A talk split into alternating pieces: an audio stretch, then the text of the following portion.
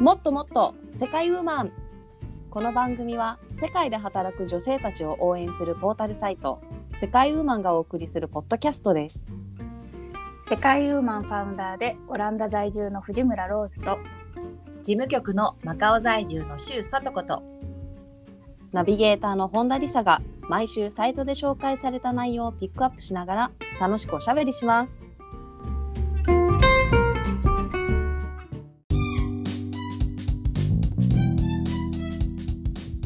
こんにちは。もし明日から YouTuber になったら子供向けのアプリを紹介する YouTuber になりたい本田理沙です。今日もロズさんとさとこさんと一緒に楽しくおしゃべりしていきたいと思います。よろしくお願いします。よろしくお願いします子供向けね確かにあの結構シェア率が多いよね子供向けのさ 番組はさう。うん。日本のさ、そうですね。YouTube とかもさ一番が確かそういう系じゃなかったっけ？あ、あーキッズラインとかいう、うん、子供向けのなんかおもちゃ紹介とか？確かそういう。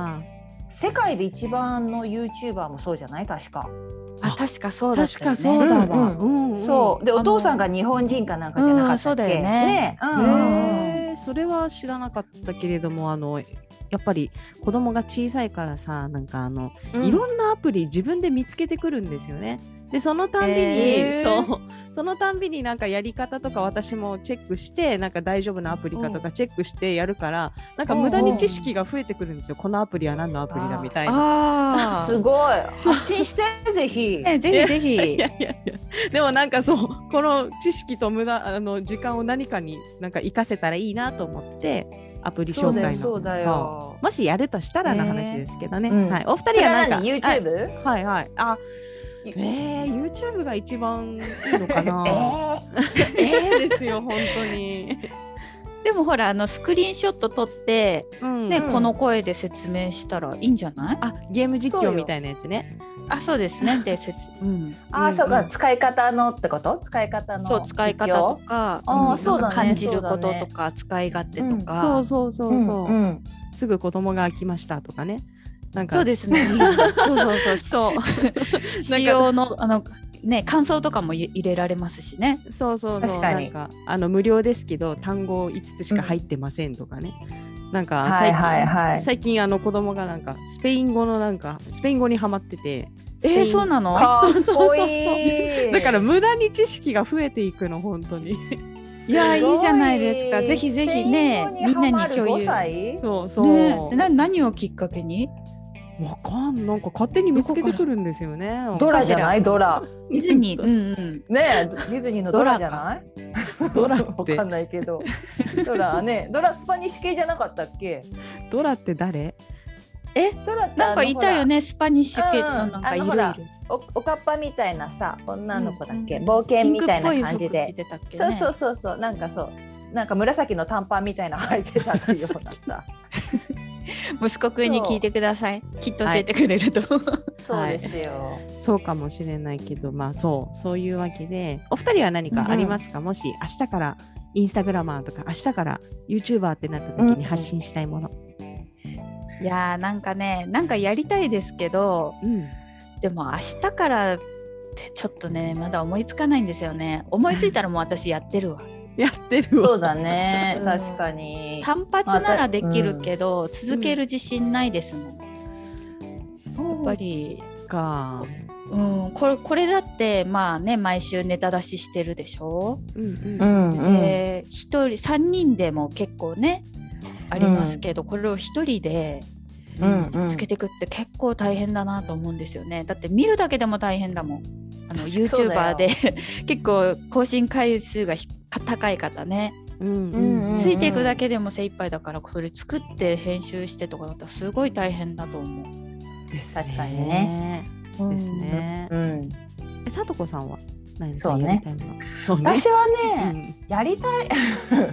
やりたい。自分的にね別に発信したいものはないんだけど私自身が例えば面白いニュースとかいうのを、あの読むんだりとかするの好きだし、うん。あとはでも逆にさたまにちょっとさ感動感動っていうか優しさ優しいニュース集めましたとかっていうのを見たらはっと思ってあのあ。見たくなっちゃうからうん。なんかそういう系を集めたのアップしたいな。あ絶対なんかうんよくできてそうですよね。優しいね、うん優しいニュースっていいですね。どどんなニュース？動物とか？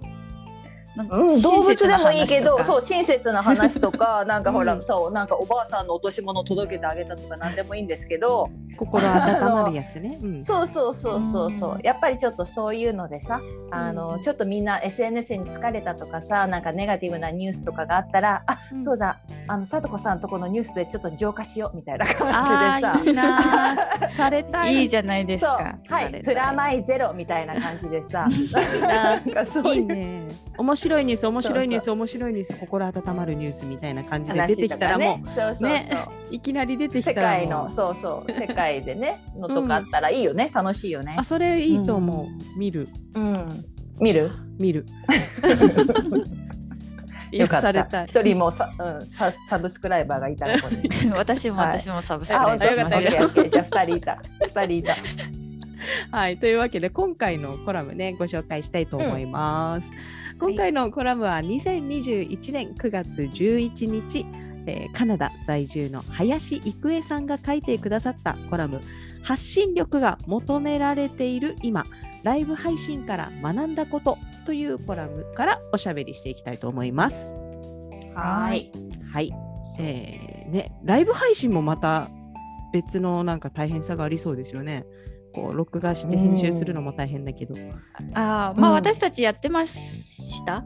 だ、やってましたね。やそうそうってまし。たか？まあほぼね今もあの YouTube とかもほぼほぼライブに近い形でややってますけど、うんそうねやっぱり、うんどうだろうね。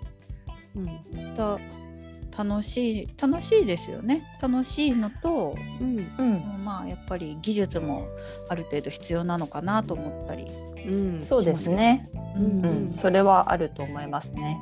やっぱりこの発信したいものっていうのがねもうバッチリ決まってればどんどん、うんうんそうそうライブ配信でもなんか言うことがたくさんあると思うからそれがねあの、うん上手にできていくのかなと思うんですけれどもでも、うんそうだね。うん、とはいえなんか伝え方っていうのは結構難しいと思うんですよね。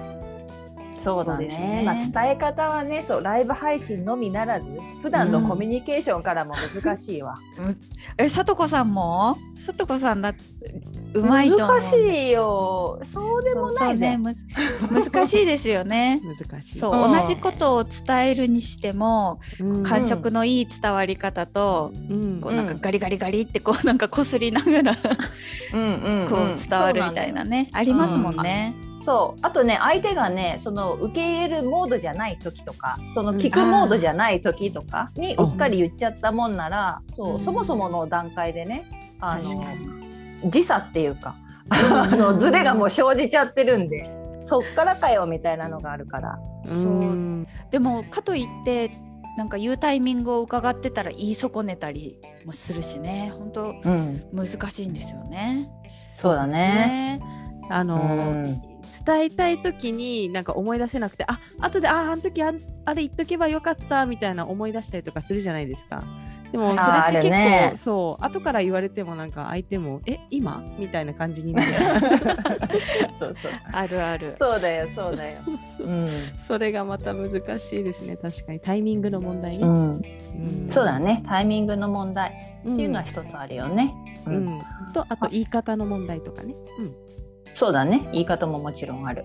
うん。あとねやっぱり伝わりやすいのはあのこの間ちょうどね私その1分で伝える技術みたいな本をちょうど読んでたんですけど、はい。やっぱりその伝える人あの聞いてくれる人の経験とかに基づくような何か具体例とかを出すとね例えば、うん。あのじゃあローズさんが犬が犬とか動物が好きだったら私がその具体例としてなんか動物に関するあの、うん。話をしエピソードをしたりとかするとするとローズさんはその自分の経験とバッチリこうねその私が話したことがこうくっついて、うん。それでなんかこうスッて入っていくっていうようなうんところがあるんだって。だからねイメージできますもんね。うん。なんかイメージできるし、そうそうすぐスーって入るからなんかそういったところで工夫だったりがやっぱり必要かなとかね確かに。いうのがあるけど、うん。うん。たださねこの場合、今回のライブ配信とか結構1対あの不特定多数とかだと、うん。結構それは難しかったりするのかもしれないね。うん。そうですね。うん。あえみね。ううんん。二人はライブ配信とかよく見ます？見ない。見ない。見 私もあんま見見ないなんかあの友達がやってたらたまに入ってきてなんかやってんのかなと思って入入るんですけど、うんはいうん早すぎると「あれ？つながった？聞こえる?」とかそういうやり取りがしばらくつながってあ最初ね。続くでしょ？あねあれよくうんうんうん あそこでちょっと堕落してしてますあーそうだね。ちょっと助長なやりとりがね。ね。だからもう、ねライブ配信は、あのスタートは結構鍵だと思いますよ。ああそっか。うん、ちゃんとねツール使えばちゃんとあのつながってるって大体わかるので、うんうんまあもうね時間になったらピシッと始めた方が見る方にとってはねいいかなと思いますけど。うんそうね。うんそうああそっか。まあそう相手にねこうちょっと戻りますけど相手にこう伝わらない時っていうのは大体こう自分の世界の自分の物差しで話してる時ですよね。その通りだね。あそーうだからいかにこう離れて見て伝えられるか言葉にするかっていうとこがうん難しいそうだね。ううんん。ですよね。はいそうなんですよ。はい。さっきの本の話のあごめん、うんうん続きもう一つ言っていい？あどうぞ。あのそのなんかね伝える技術っていうのはさっきほら、まあ、あの具体的なねあの、うんけその相手の経験に基づいた具体例を挙げるといいよって言ったと思うんですけどもう一つは、なんかやっぱりその自分と相手との間に川が流れてるって思った方がよくってなんかこれはね斎藤隆さんが書いた本だったんですけど、その自分と相手の間に流れてる川っていうのはその知識の谷っていうかその知識とかの溝だというふうに考えてもらって私はが持ってる知識なんだけどまだ伝えたい人にが持ってない知識持ってないっていうそういうことなんだよね、その川。で、はい。川を渡る時っていうのはなんかほら、まあ、その渡り石みたいなのを3つ。その自分の岸から相手の岸までにだいたい3つぐらい石があるとそこを渡っていけるっていうイメージだからそのなんかね、ポイントとなるものを3つ置いたら相手に伝わりやすいみたいなそんな感じでしたね。めっちゃわかりやすいですねその説明ね。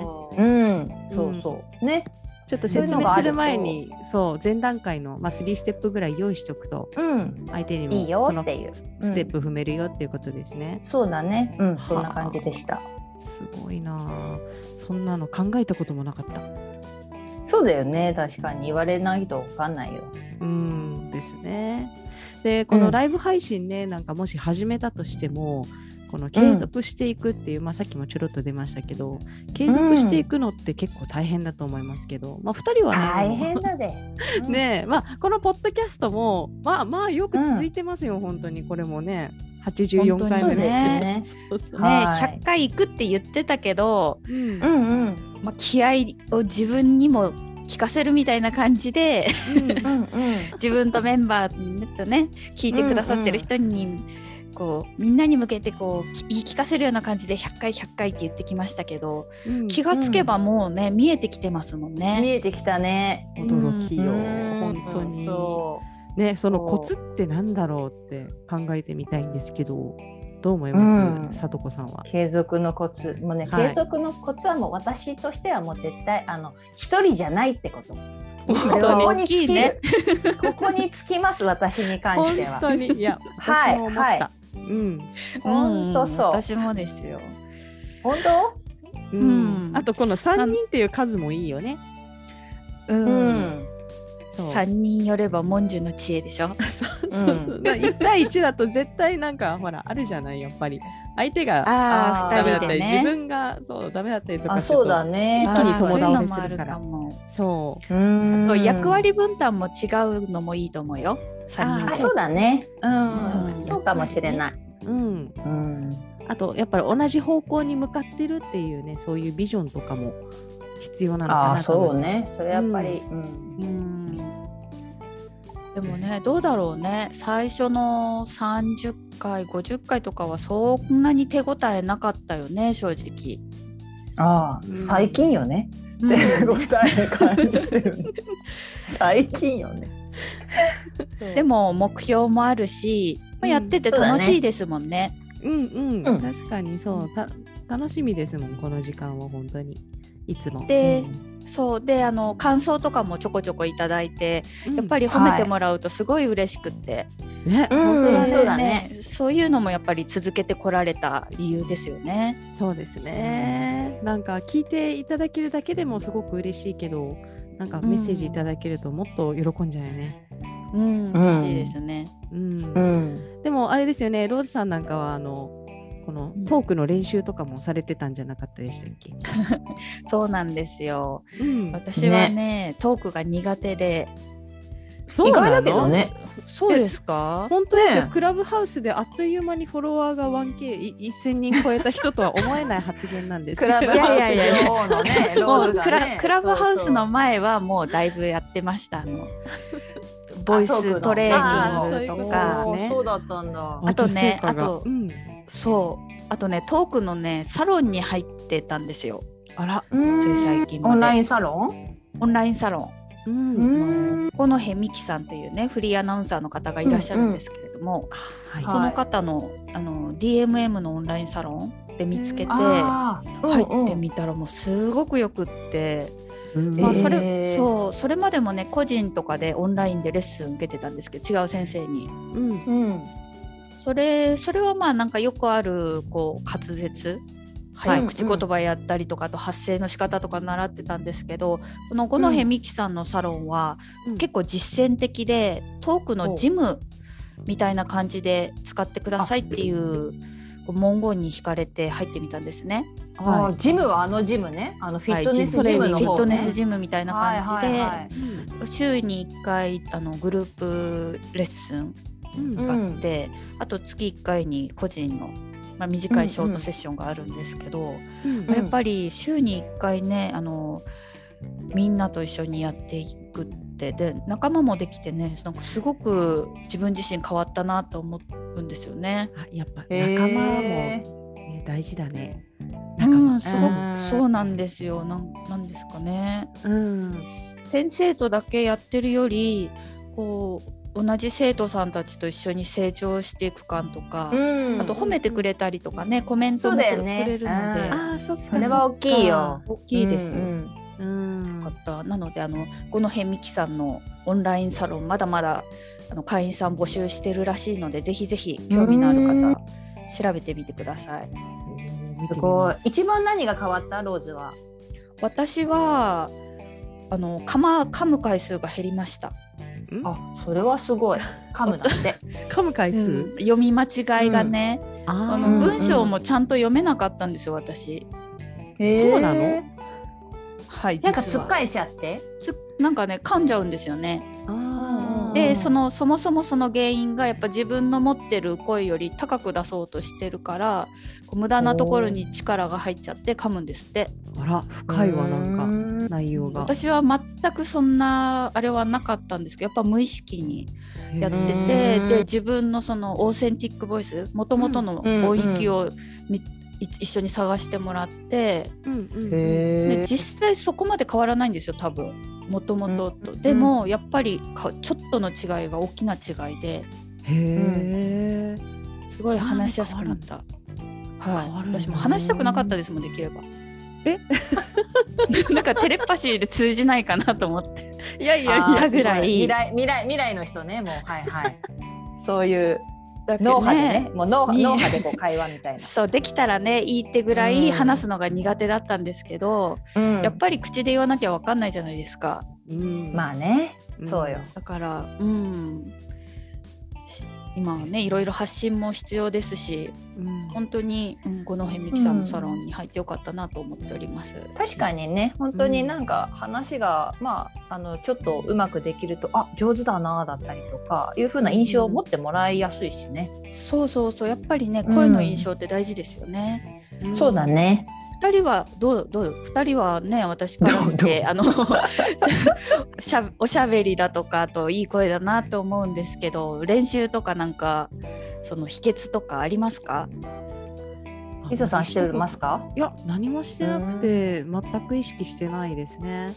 なのでいやだけどあのさとこさんのこのハキハキした喋り方が、私はねそうそうなりたいと思っていて私いつもこのほらえあのポッドキャストが撮れたらそのツイッターの方でこの、トレーラーみたいなこの宣伝の動画をね1分動画を撮ってるんですけど、そううん。あのあの新しいエピソードが公開されましたみたいなやつ。あれね、すはいごい噛んだりとかあとはなんかあのなんだろう早口で言い過ぎちゃったりとか、あとなんか今回自すごい早口言葉だったじゃん。なんか スペインのいいところが盛りだくさんでさ、今にテストに出るかなって思うぐらいいっぱい入って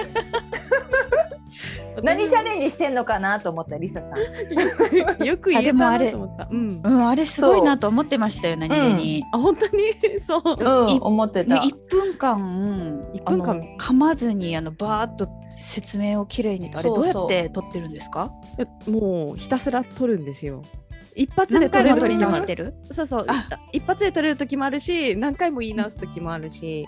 だけどうんあとはっきり言ってるつもりだったのになんか結構モニョモニョ聞こえてたりとかして、ああもうさとこさんだったらよかったのにと思って。本当？ありがとそっか そう。モニョモニョしてる時もあるのかな？そんなイメージはなかったけど、う。うん、確かにね。は早すぎてモニョモニョしちゃっただけかなでもなんか今回もあの世界で働く女性のためのポータルサイトって言ってるところが世界で働くみたいになっちゃって、なんか働くってはっきり言えてないみたいなところがありましたね。おお、はいそうかそうか。はい。うんさラリルとこさんはねレロはねラリルレロは難しい。難しい。でもね、はい。佐藤さんなんかね、発声練習してるんでしょ？アメンボ赤いなあいうえよってね 朝起きたら言ってませんよ別に。別に全然言ってないから私もでも本当に聞くとなんかなんなんでこんな言い方しちゃったんだとかうん。私はやっぱりを何回言えば気が済むんだとかさその自分の口癖にさなんかもううん嫌になっちゃう時もあってなんかそういうちょっと反省した時だけうんあの練習します。あの言い方だったりとか。その時だけやりますけど、はうん。い、基本的にはそんな、はい、いややってないですけどね。き聞いてる分には全然気にならないからやっぱり自分のことは気になりますよね人が聞いてるい本当に以上に本当に。あのーその通りよ。ポッドキャストの最初の方の収録のことを思い出しましたもん。みんな聞いて、え、自分こんな喋り方してたんだみたいなのをなんかみんな思あーそうだねあうんうんうんーうん。ですね。まあそれでそうはい。自分のこの癖とかに気づいてね、なんかいろいろうん。試行錯誤いいよして、ねそう。んだからそうそう。本当発そうそう信するのはいいわよ。うんそうやっぱりあの録音して自分で聞くのって大事だと思いますね。そうですね。あのこ骨伝導で自分がこう実際に聞いてるのと人に聞こえてる声とかちょっと違うらしいんですよね。へーあでまあ自分ではちゃんと言ってるつもりが舌が回ってないこともあるし、うんあ。はいはい。口癖とかも無意識に言ってますからね、ほとんど。まあそういう意味でも、ど。うん、録音して聞くだけでも練習になるしそれを発信しちゃえば、うん。一石二鳥みたいな。そうかそうか。えーえそれで言うとさ私最近さ自分が口笛上手くなったなと思ったんだけどそれって関係あると思う？そう。なんかさ口笛吹くの？話口笛吹くのよ。吹くんだけど、最近ねすごく上手になってんの私口笛が。それでいい気分で口笛吹けんのよね最近だからさあれなぜ上手くなったのかしら私と思ってたけどもしかしてこのポッドキャスト効果かしらじゃあ口の周りの筋肉があの、うん、鍛えられたんじゃないですか？。へえ。ちょっとあの口笛の話に戻りたいんですけど、はいどういうシチュエーションで口笛吹くんですか？私も今なんかもうあ口笛。どっから突っ込んだらいいんだろうみたいに思って口笛吹かないのみんな。吹かないでしょね、いや、ポッドキャストを聞いてらっしゃるね、ドライバーの皆さんは結構ね、あの信号待ちの時とかやっちゃうと思うよ。あの。やってると思う。あとはほら、き、聞こえてきたさ、うん聞こえてきた音楽をついこう口ずさむ時に口笛とかさ。え、しないの？みんな口笛。ないです。なんかいや吹く場所がなんかほら昔さ夜口笛を吹くと泥棒が来るとか言われませんでした？わかるわかる。夜口笛吹くと親の死に目に会えないとか、そなうんいうかそうそうそういう系があって、ねなんか、うんうんうんむやみやたらに吹けないんですよね。あ昼昼間はそ私なんか全然あれで国変わったしなとかって思って。全然。全然夜も吹いてるわよ。うん。意外なさとこさんの趣味を発見しましたね。今ここで拭いてほしいぐらいだわ。やだそれはちょっと恥ずかしいからやだけど。でもね、なんかオランダの男の人ってたまに口笛吹いてる、その辺歩いてる時とかも。おおで結構うまくて、うんうんあオランダのししかも男の人ばっかりなんですよね、大体。オランダのまあ確かにねオ 女ランダ人の人で口笛吹いてたらおちょっと確かに切符がいい感じかなみたいに思っちゃうもんね。ねか。いやうん吹くんだな、不思議な人たちだなと思ってたぐらいですよ、私は。そうなのか。あみんな普通吹かないのか口笛口笛って。まあ家ならね、まだしもあれですけど、うんオランダの人その辺歩く時に吹いてますもん。ああいいじゃない？うんでもなんかそう言われてみれば吹きたくなってきた。そう今度あのお茶碗とか洗いながらやってみない？結構いい感じでできると思あうよ。そうですか。うん私ね、その五戸美樹さんがちょっと前まで出演されてたあのラジオ番組でのイントロのところが口笛だったんですよね。口笛の音楽で、はいそれを聞くときはちょっと真似したりしてたわ、そういえば。そうでしょうんう。そうそう。やってみようリ。サさんもやりなさい今度。あのね、実はね、いいと思いますよ。アンチエイジングとかにも。うんこの口元ね。ちゃんとした音が出るためには、こうやっぱり口周りの筋肉がうんうん。こうたくましくなってないとあれだから。いやでも聞いたことがある気がする。わかります。あの、ね。私も最近あのあ私が口笛吹くと子供がすっごい不思議な顔するのが面白くってなんかこの 口笛、そうなんで口から音が出るのみたいな顔してるのがすごい面白かったんでそれをやってた時があったんですけど、でもうん昔よりやっぱ下手になってるんですよね、音が出なくて口笛。が、ああ本当？うん。だからやっぱちょっと口の周りの筋肉が衰えてるのかしらと思いました。本当。うん。最近は出るようになってきましたけど、まあ、でもそんなにうん、日常的にはやらないけど、まああのいつかねあのこのポッドキャストのお楽しみコンテンツとして里子さんの 口笛演奏を。イントロねイントロ。何の音楽でしょうかイントロドンね。やろうやんないやんない。やんやんないの？ないやんないうん。できたらまあ面白いかなと思ったけどイントロドンかうん。練習してくるわじゃじゃあお願いしましょうかもう完全にはい口笛の話になってるけどね。はい今日はライブ配信の話だったあ。ね。そうそう。はい SNS 発信よ。そう。はい、じゃあ逆にねこのオンラインあのオンラインイベントとか今多いじゃないですかライブはい配信の見る方の立場として、うんあの聞きたいんですけれども、なんかオンラインイベン、はいオンラインイベントはあのお二人結構出たりとか、開催したりとかされてますしてよね。ますよ。うんうんはいはいなんか楽しむコツとかなんかありますか？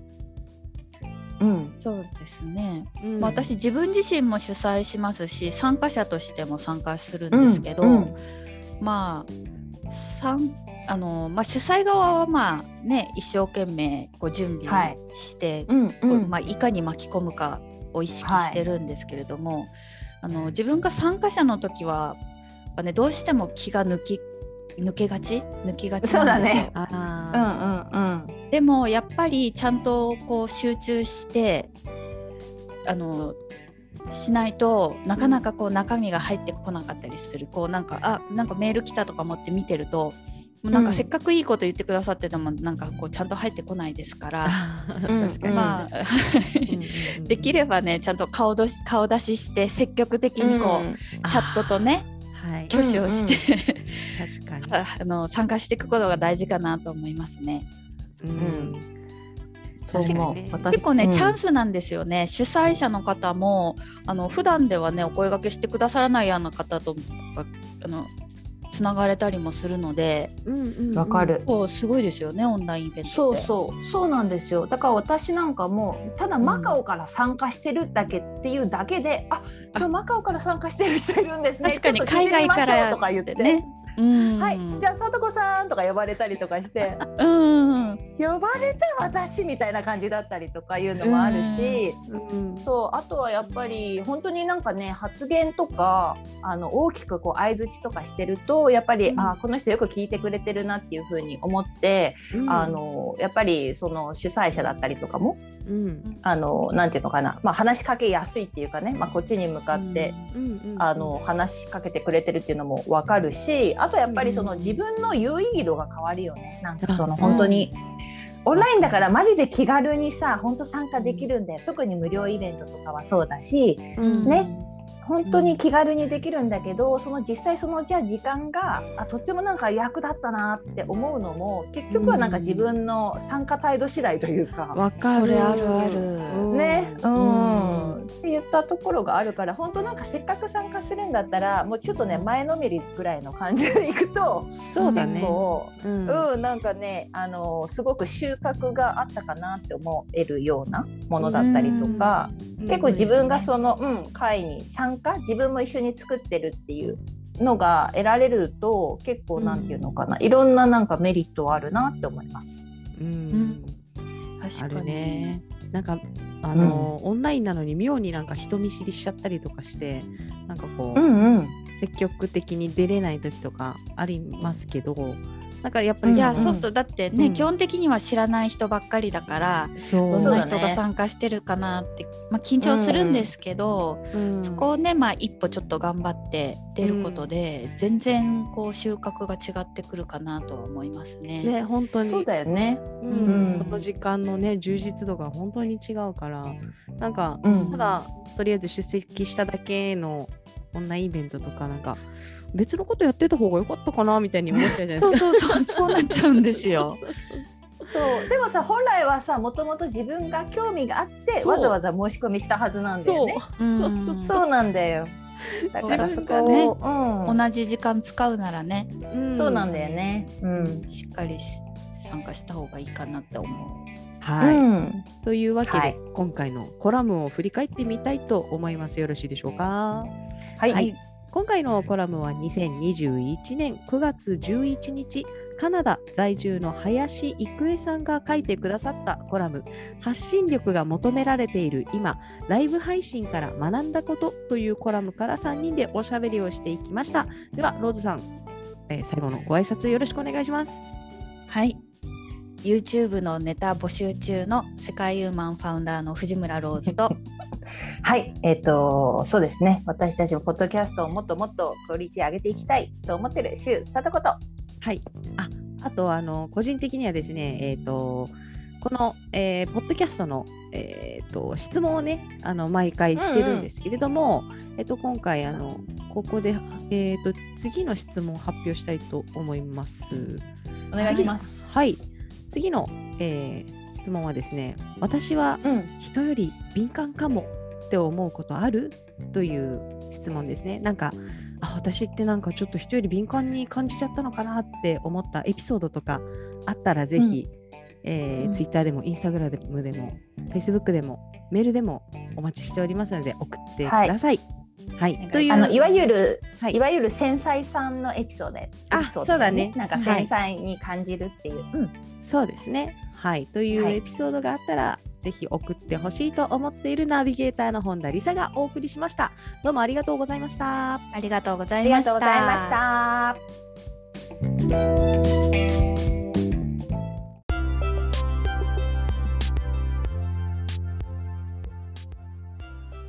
世界ウーマンのウェブサイトは